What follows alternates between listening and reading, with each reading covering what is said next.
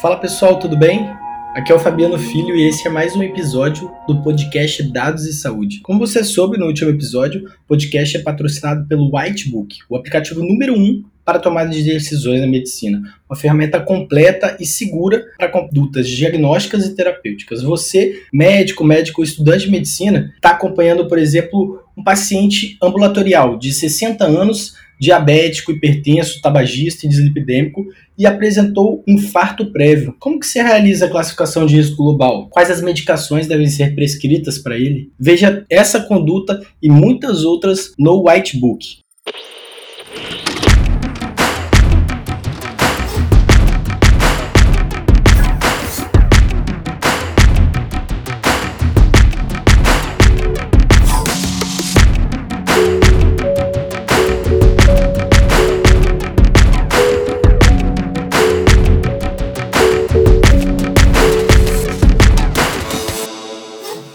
Hoje a gente está aqui e tem o prazer de receber o César Taurion. Ele que é formado em economia, com mestrado em ciências da computação e MBA em marketing de serviços. César participou de diversos projetos ao longo da sua carreira, exercendo cargos técnicos e executivos. Ele é estudioso da tecnologia da informação desde anos 70 e escreveu diversos livros sobre o assunto. Hoje ele é sócio e líder da operação da Kick Ventures, uma organização criada para conectar startups com o mercado a partir da busca de investidores anjo e parcerias de inovação corporativa. Vitória está aqui com a gente, ela é estudante de medicina. Vitória, é um prazer ter você aqui com a gente. Obrigada, Fabiano.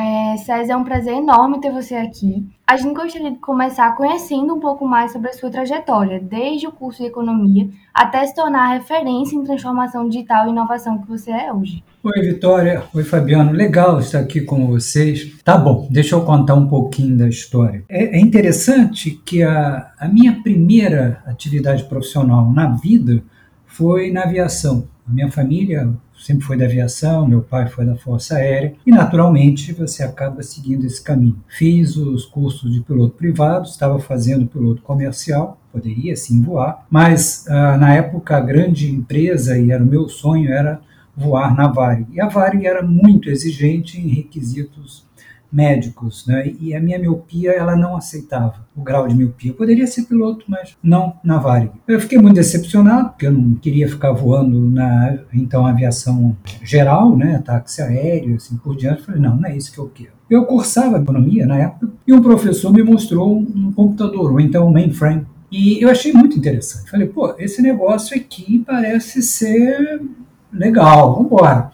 Aí comecei a mergulhar mais a fundo, né? Claro, acabei economia, mas comecei também a, a buscar alternativas focada em uso de tecnologia nos negócios. Programador COBOL foi a primeira experiência e trabalhei em algumas grandes empresas multinacionais. Depois de vários anos me aprofundei até no mestrado de ciência da computação, fui sócio-diretor de uma grande consultoria, a, antigamente chamava-se Price Waterhouse, hoje é PwC, e de 2001 a 2013 fui diretor de novas tecnologias da IBM. Meu papel era de Chief Evangelist, era de alguma forma olhar as inovações tecnológicas e trazê-las ou tentar trazê-las aqui para a realidade brasileira. E de 2013 para, para cá, nos últimos oito anos, eu saí do mundo corporativo e hoje eu estou num ecossistema que envolve a academia, eu sou professor de algumas universidades de renome, como a Dom Cabral, PUC do Rio de Janeiro e PUC do Rio Grande do Sul, principalmente focado em transformação digital e inteligência artificial. Uh, eu tenho participação no Conselho de Inovação de diversas empresas, inclusive do setor de saúde, setor que eu tenho me aprofundado já há bastante tempo. E também faço parte do ecossistema de startups, não apenas com a Kick Ventures, como vocês citaram, que é uma venture builder com um pool de investidores, nós temos cerca de 70 startups investidas, mas pessoalmente eu estou fazendo mentoria e investimento em algumas startups, focadas sim em inteligência artificial e saúde. E algumas estão operando, inclusive, ah, fora do país, no, no Canadá. Então, essa, é, digamos, essa, esse ecossistema, né, essa experiência que você tem de trocar ideias com pessoas de mais diversas gerações e das mais diversas, diria assim, experiências no mesmo dia é muito enriquecedora. E isso está me trazendo assim um prazer muito grande. Eu diria até que isso não é permitindo não mais trabalhar, mas me divertir. O ganhar dinheiro aí está sendo secundário, porque eu me divirto bastante com essas interações frequentes e diversas que eu tenho de manhã até a noite com esse pessoal. Perfeito, professor. Você falou bastante sobre a sua atuação em transformação digital, mas a gente vê muito isso em empresas levando em consideração a mudança da infraestrutura, né? TI, operacional, mas a gente sabe que a mudança efetiva tem outros parâmetros, né? Como que você vê esse processo assim? Quais são as principais dificuldades da transformação digital e qual que é o principal entrave que você acha que pode ter acontecido para não a saúde não evoluir para uma transformação definitiva ainda? É interessante isso que você comentou, né? Porque eu até diria que a transformação digital não seria um termo dos mais adequados, porque no fundo nós estamos falando de transformação dos negócios. O digital ele é o meio de permitir que a empresa responda com velocidade, agilidade, elasticidade às demandas do mercado. Nós estamos num mundo cada vez mais conectado. E esse mundo conectado com uh, os usuários, as, as, pessoas mais empoderadas, que você tem um, um smartphone, que você tem a internet na, na sua no seu bolso, né? Você pode fazer qualquer coisa com ela. Isso faz com que é, a empresa tenha que responder nessa agilidade que as pessoas estão exigindo hoje. E a pandemia acelerou um processo que mais cedo ou mais tarde aconteceria. O tal nome transformação digital estava na agenda da maioria das empresas, mas para acontecer lentamente, em três, cinco anos, e de repente teve que acontecer de um dia para o outro, né, compulsoriamente. O grande desafio não é, é você colocar uma ou outra tecnologia, ah, colocar o, o, meu sistema, os meus sistemas no ambiente de computação em nuvem. É a mudança do modelo mental. É ser uma empresa muito mais ágil, ter muito menos é, hierarquia na organização, ter uma organização extremamente ágil, muito menos hierárquica, muito menos pesada, ter processos ágeis, ter empoderamento das pessoas, dos funcionários, é a, coisa tem que fluir de uma, uma, uma, forma muito, muito mais ágil. E, obviamente, colocar o, o cliente ali na ponta. E isso, indiscutivelmente, afeta todos os setores, inclusive saúde. É, é, eu vejo até cada vez mais, eu deixaria até de falar, ah, o médico está lidando com um paciente. Não, o paciente é aquele passivo, né, aquele que sofre. Não, é um cliente, é um consumidor da saúde. E o médico é um prestador de serviços, a clínica é uma prestadora de serviço um hospital é um prestador de serviço. Então, não é uma relação entidade-paciente, entidade-consumidor de serviços de saúde. E, a rede de saúde, como todo, o ecossistema de saúde, seus atores, em grande parte, eles têm ainda processos eh, e, e, e, sistemas arcaicos, antigos. Durante muito tempo, o sistema de saúde foi gerenciado de uma forma muito amadora. Ah, basicamente, eram clínicas começaram a crescer, hospitais, durante muito tempo eram os próprios médicos que administravam, e a academia nunca teve assim ênfase, a academia médica, em gestão, em empreendedorismo, então eles tiveram que aprender meio na, na, na marra, alguns tinham mais jeito, outros menos jeito, a coisa não funcionava bem, aí começou a segunda etapa, alguns anos atrás, né, talvez umas poucas décadas atrás, a gestão profissional, tanto que era até notícia, ah, a rede de hospitais X ou Y tem agora uma gestão profissional. Não é que o, médico não saiba fazer gestão, mas ele não aprendeu, né? E muitas vezes sofria muito para fazer isso. E agora são realmente negócios que precisam ser bem administrados, bem gerenciados. O, o que significa que eu tenho que, para tornar uma, um hospital, uma rede hospitalar ou clínica, é, digamos, digital, eficaz, ágil, eu preciso rever meus processos. Será que meus processos estão adequados ou foram construídos há muito tempo? Eu já vi, vejo grandes redes de hospital onde você tem lá gestão feita em planilhas Excel, você não tem um sistema bem, bem ajustado. Onde, por exemplo, a, ali a, a coordenação de, da UTI é, é, um monte de papel na parede. É, é um negócio de, da idade do papel, analógico, no mundo digital. Quer dizer, então, o grande desafio que eu vejo nas, nas empresas, e especificamente no setor de saúde, é que o modelo de governança, os modelos de, de, de gestão ainda estão, em grande parte, muito antigos.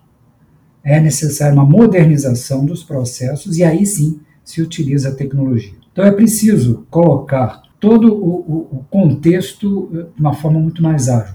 A gestão do digamos, do hospital, da, da, clínica, que seja, a, a prática médica, quer dizer, a tecnologia vai começar a permear todo o, digamos, todas as etapas do que nós falamos de saúde. E vai fazer uma transformação significativa na saúde. A saúde do, daqui a 15, 20 anos vai ser muito diferente, ou a medicina daqui a 15, 20 anos, do que nós temos hoje. Eu, eu até tenho uma, uma brincadeira que eu faço muito no meu LinkedIn, sempre colocando alguma novidade em termos de tecnologia que vai fazendo a transformação na saúde, falando que em 2040, eh, a medicina de 2040 vai olhar a medicina de hoje como hoje, hoje olhamos a medicina medieval. Porque nesses 20 anos nós vamos evoluir muito no, no, no, conceito do que é a saúde, do que é a medicina, em relação aos últimos 200, 300 anos. Né? Estou exagerando em relação à medicina medieval, mas é para dar esse impacto mesmo, que vamos evoluir muito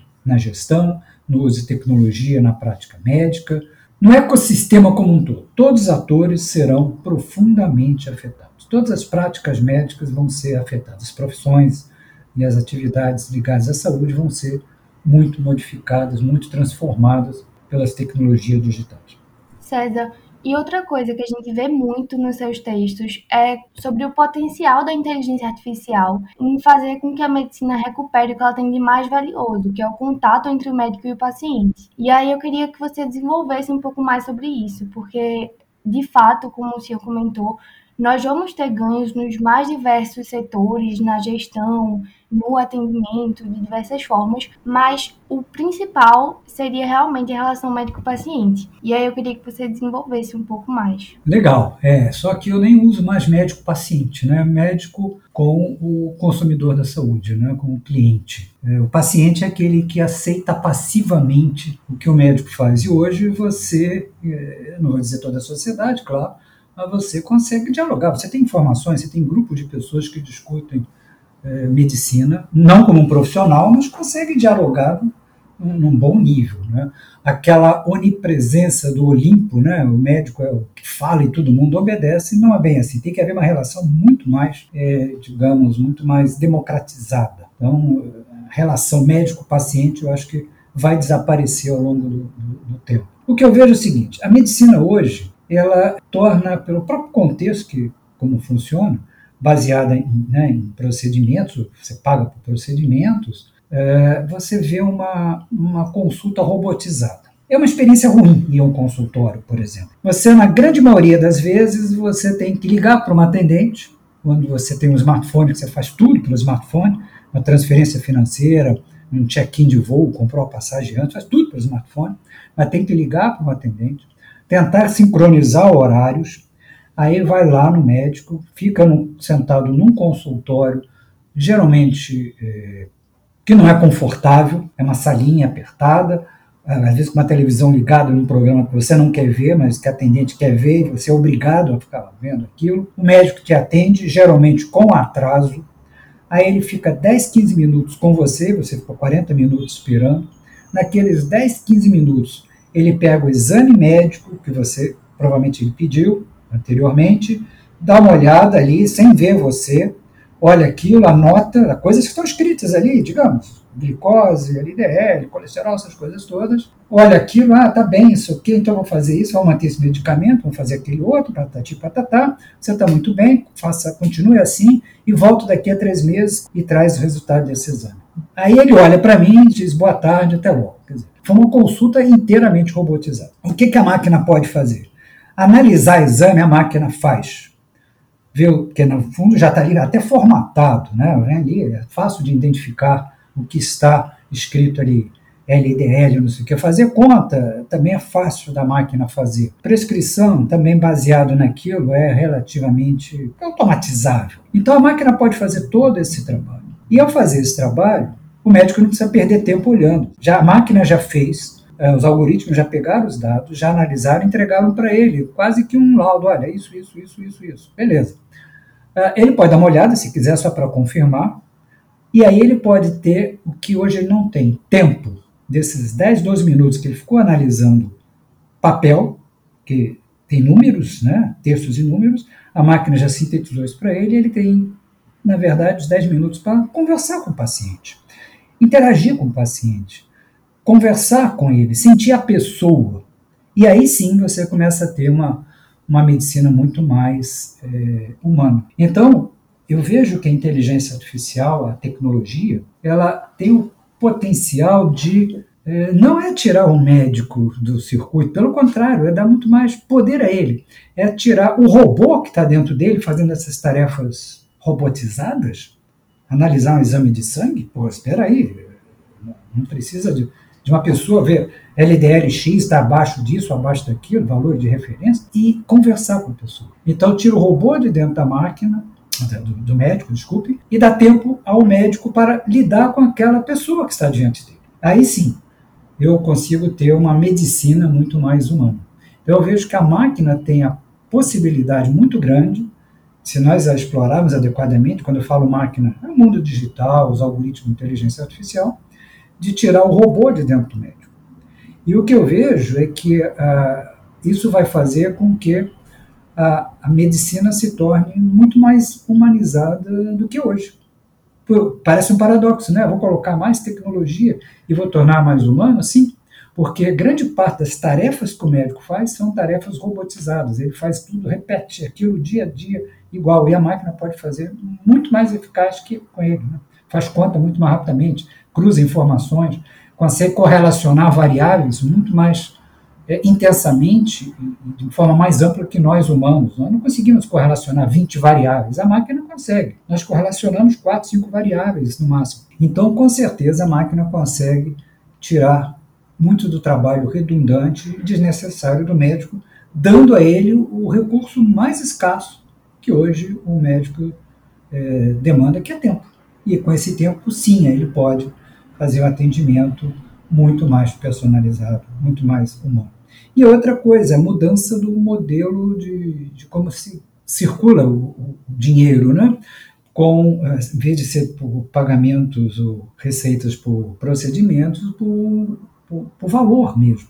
Né? Não mais para fiz 10 atendimentos, mas sim por quanto, por quão eu impedi uh, uma pessoa de ficar doente.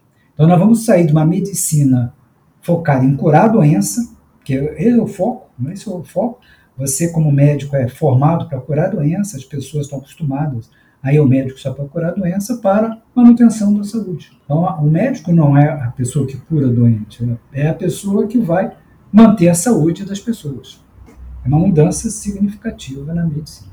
Muito bacana, professor. Você falou um pouco da transformação que teve e a gente falou também no início aqui dos scores de risco médicos, né, das calculadoras que existem, que no Whitebook você pode encontrar mais de 180 calculadoras, isso é o que a gente chama de IA clássica, né? A gente tem essa inteligência artificial, por exemplo, a que você mencionou, no laboratório para conseguir quantificar ali muito melhor o que está aumentado, o que não está. Isso é muito utilizado, mas hoje a gente já tem formas dos dados aprenderem, né, professor, com aprendizado de máquina, é, muito mais robustas. Como que você vê a evolução dessa tecnologia para o impacto clínico? Perfeito.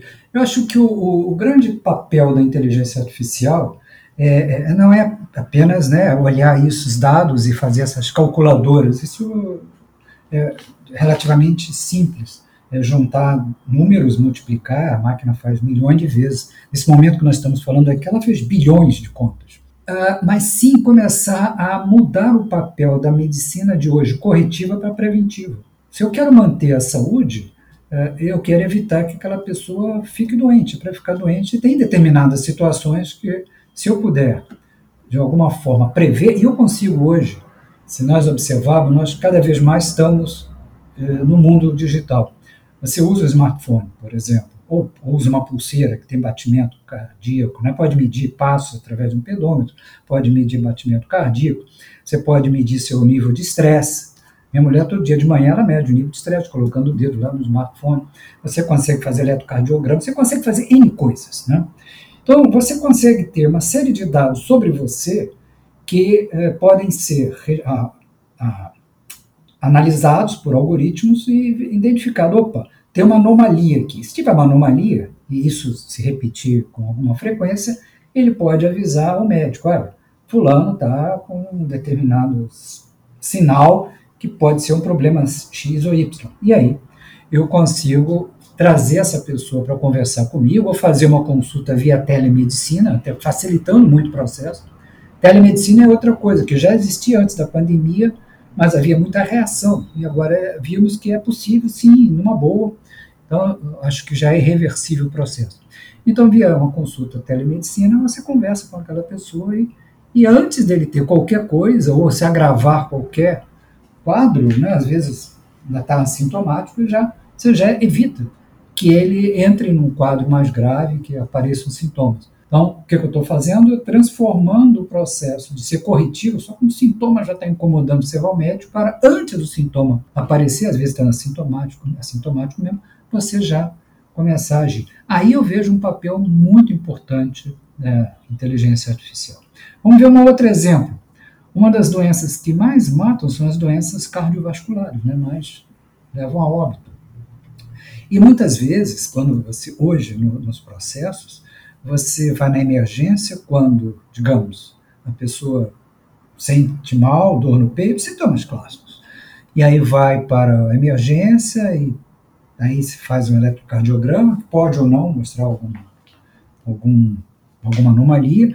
Aí você faz o exame de sangue, aí ah, deu troponina, né, um índice alto troponina. Beleza, então você tem já algo no, afetando o seu músculo cardíaco. E aí corre porque está um processo de infarto. Mas olha só, você já está ali no, limite.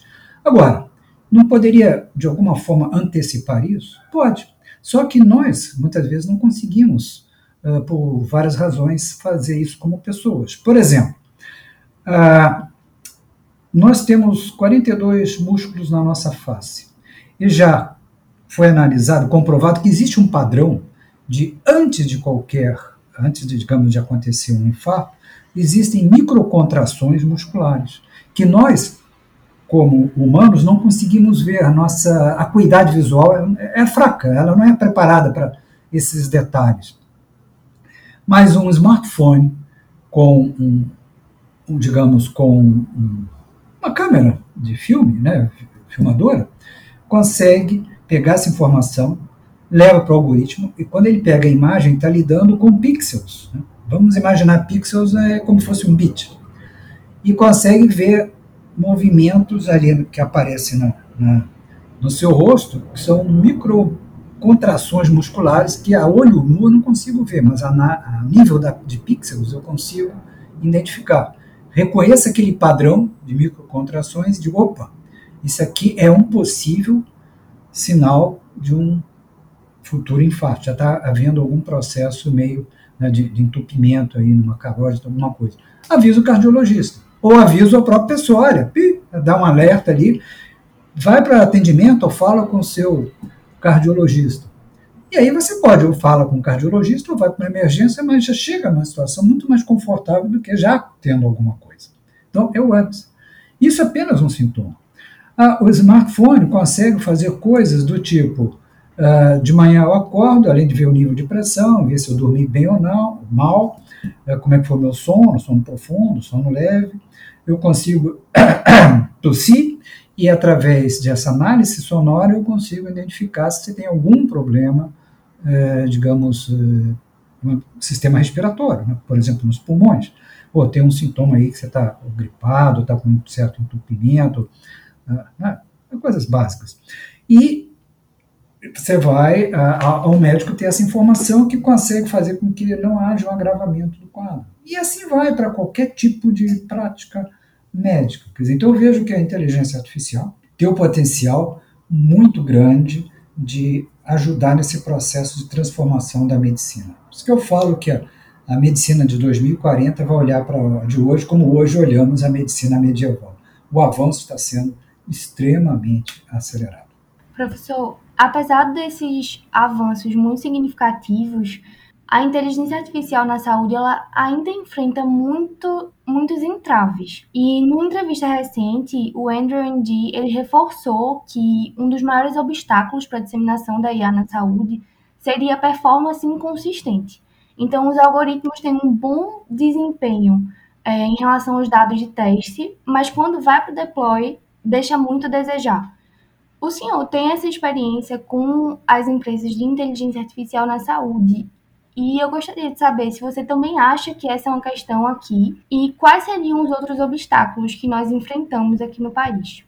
Perfeito. Bom, o primeiro é sim absolutamente correto, porque o que acontece? Hoje, basicamente, quando a gente fala em inteligência artificial, nós estamos falando de aprendizado de máquina, machine learning, ou deep learning, aprendizado profundo.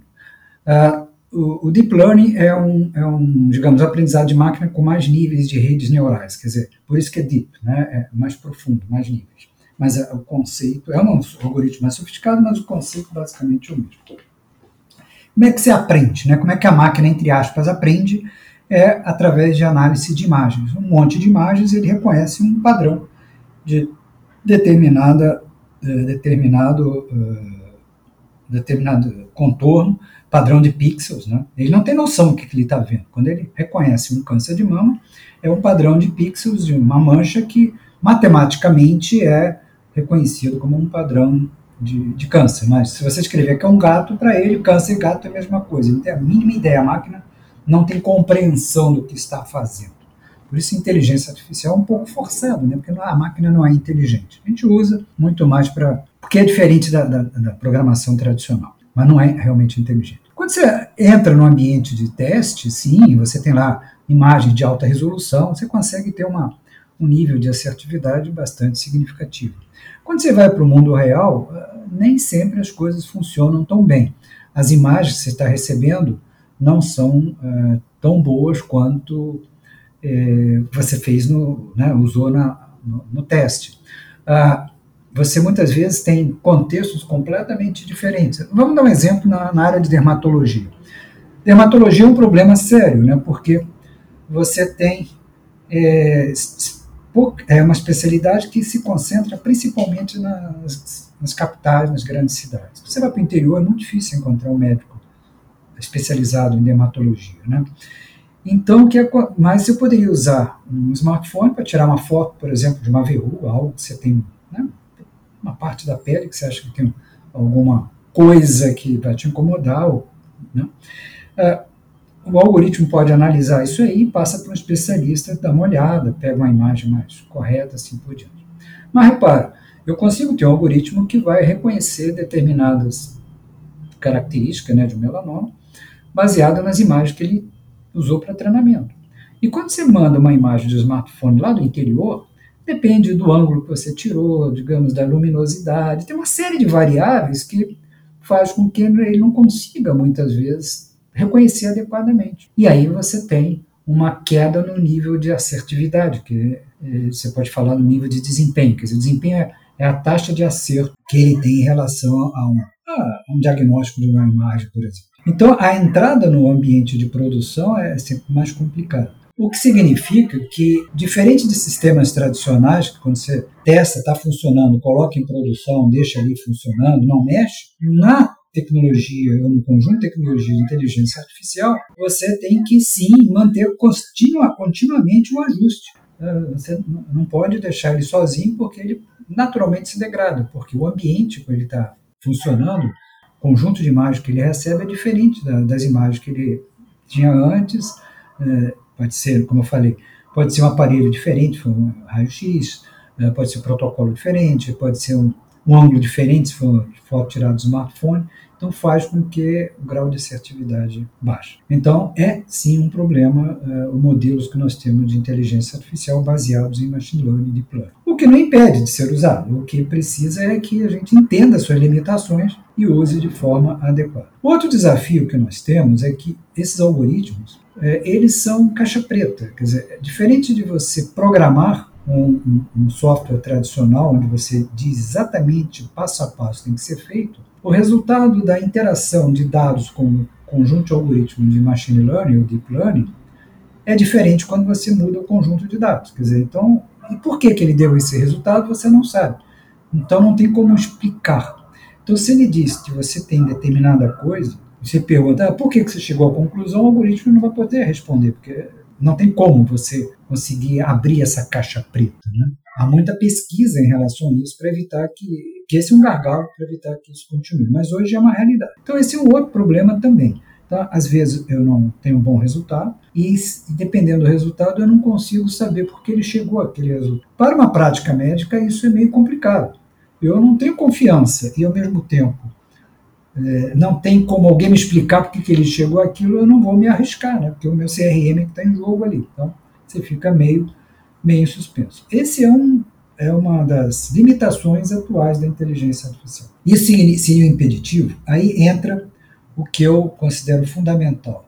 As, as limitações da tecnologia de hoje não são as mesmas que vão ter amanhã, como as de hoje foram muitas coisas já foram resolvidas em relação de ontem. Nós não podemos olhar a tecnologia e tirar uma foto e deixar essa foto como a, a nossa visão da tecnologia. Porque daqui a cinco anos a foto é exatamente igual. Mas imaginemos a evolução da tecnologia como um frame num vídeo. Um vídeo é constituído de milhares de frames. Então você tira, pega um frame e vê o frame seguinte. Às vezes é, é quase que imperceptível a diferença. É um pequeno movimento da mão. Né? Você vê no filme são milhares de frames passados em alta velocidade. Uh, mas talvez no décimo ou décimo quinto frame a cena mude, é um corte do diretor e para uma cena completamente diferente.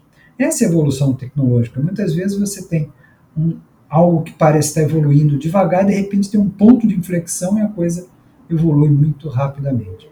Então as limitações de hoje existem hoje, mas não significa que elas vão continuar assim nos próximos anos. Então nós já temos condições hoje de colocar algumas coisas em inteligência artificial.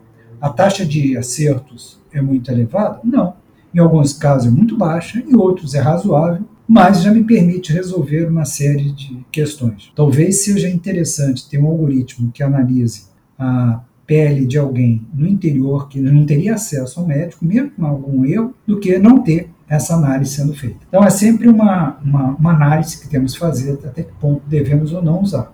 Mas eu vejo nitidamente que nós estamos num caminho de evolução muito significativo da inteligência artificial e esse processo de evolução vai continuar. Eu diria que nós estamos engatinhando. Daqui a 10 anos a gente vai olhar para hoje e dizer, puxa vida, quanta coisa tosca a gente estava fazendo em 2020, 2021. Mas é como a gente olha para 2000 e fala, puxa, bom, há 20 anos atrás era, não tínhamos algoritmos adequados, quer dizer, a gente não conseguia usar redes neurais, porque não tinha capacidade computacional. Hoje gente tem capacidade computacional, dá para fazer algoritmos bastante sofisticados, dá para juntar vários algoritmos para reduzir a taxa de erros, aumentar a assertividade e o nível de desempenho. Então, é, é, olhe como um frame de vídeo. As limitações de hoje não vão continuar amanhã nem depois de amanhã. Muito bom, professor. E só mais uma pergunta. Só reiterando, assim, que quando a gente olha para sua trajetória, fica muito nítido que é um processo de aprendizado contínuo. E hoje em dia, a gente observa que para realmente falar de inovação e para realmente falar de transformação digital, essa característica e outras características dentro do contexto de soft skills são muito importantes. E aí eu queria que você comentasse um, um pouco sobre isso, principalmente sobre as soft skills. Perfeito, Vitória. Eu acho o seguinte: você pegar, por exemplo, profissional de medicina, de saúde como um todo, o, o, o médico vai ser digital, o enfermeiro vai ser digital. Quer dizer que ele vai programar ah, programa de computador? Não. Mas ele tem que ser fluente digital para é, entender o potencial da, e as limitações da tecnologia. Eu, eu até gosto de, de, até nas apresentações, eu falo o seguinte: olha, pessoal, a figura do, do profissional médico ou médica de jaleco com estetoscópio vai ser um jaleco com um smartphone. E, e, deixo claro o seguinte: não é a inteligência artificial, uh, não, é, não, não, vejo isso, a inteligência artificial substituindo o médico. Mas vejo sim o médico que usa inteligência artificial substituindo o médico que não usa inteligência artificial. Porque eu tenho que estar atualizado. Se eu não tiver atualizado, e, e hoje a, a medicina está evoluindo muito rápido, são milhões de publicações médicas disponibilizadas todo ano nas, digamos, nos catálogos de, de, de pesquisas médicas, PubMed e assim por diante, e é impossível alguém se manter atualizado. E a gente vê que grande parte dos médicos trabalham o tempo todo, uh, e muitas vezes a sua atualização é ou via visita do propagandista, que tem um viés, claro, ali, né, daquele, daquela droga, ou então em alguns congressos. E muitos desses congressos, pelo menos eram antes da pandemia, eram muito mais sociais do que outra coisa, e mais para viajar, tomar. Então era, a reciclagem era muito devagar, né? até porque você ficava o dia inteiro atendendo, aquele atendimento é, ultra rápido, nós falamos 10, 15 minutos, ficava super cansado, fim de semana você queria relaxar e tinha pouco tempo ou, ou, ou até mesmo interesse né, em, em se reciclar. Então, muitas vezes se adotava práticas antigas. Né? A coisa nova surge, mas até isso permear toda a classe médica leva tempo.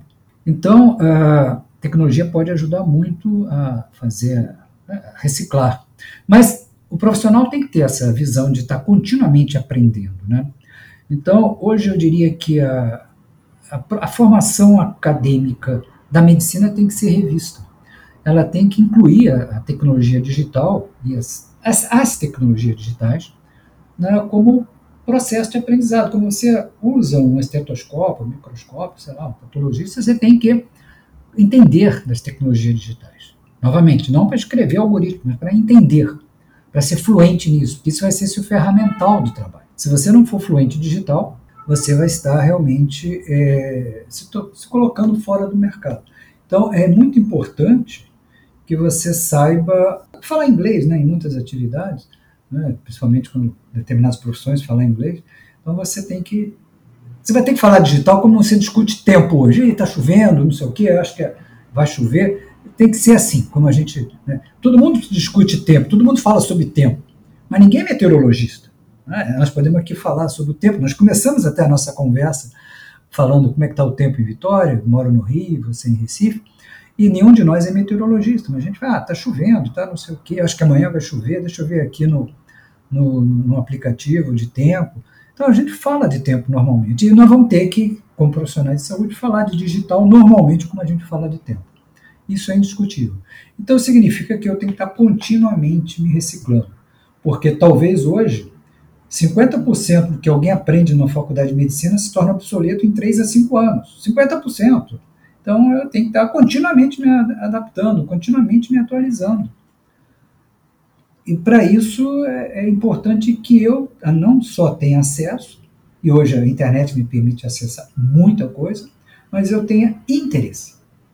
E aí o interesse em, em realmente em buscar coisas novas, é, desaprender, tirar hábitos arraigados que eu me acostumei e ter outros. Né?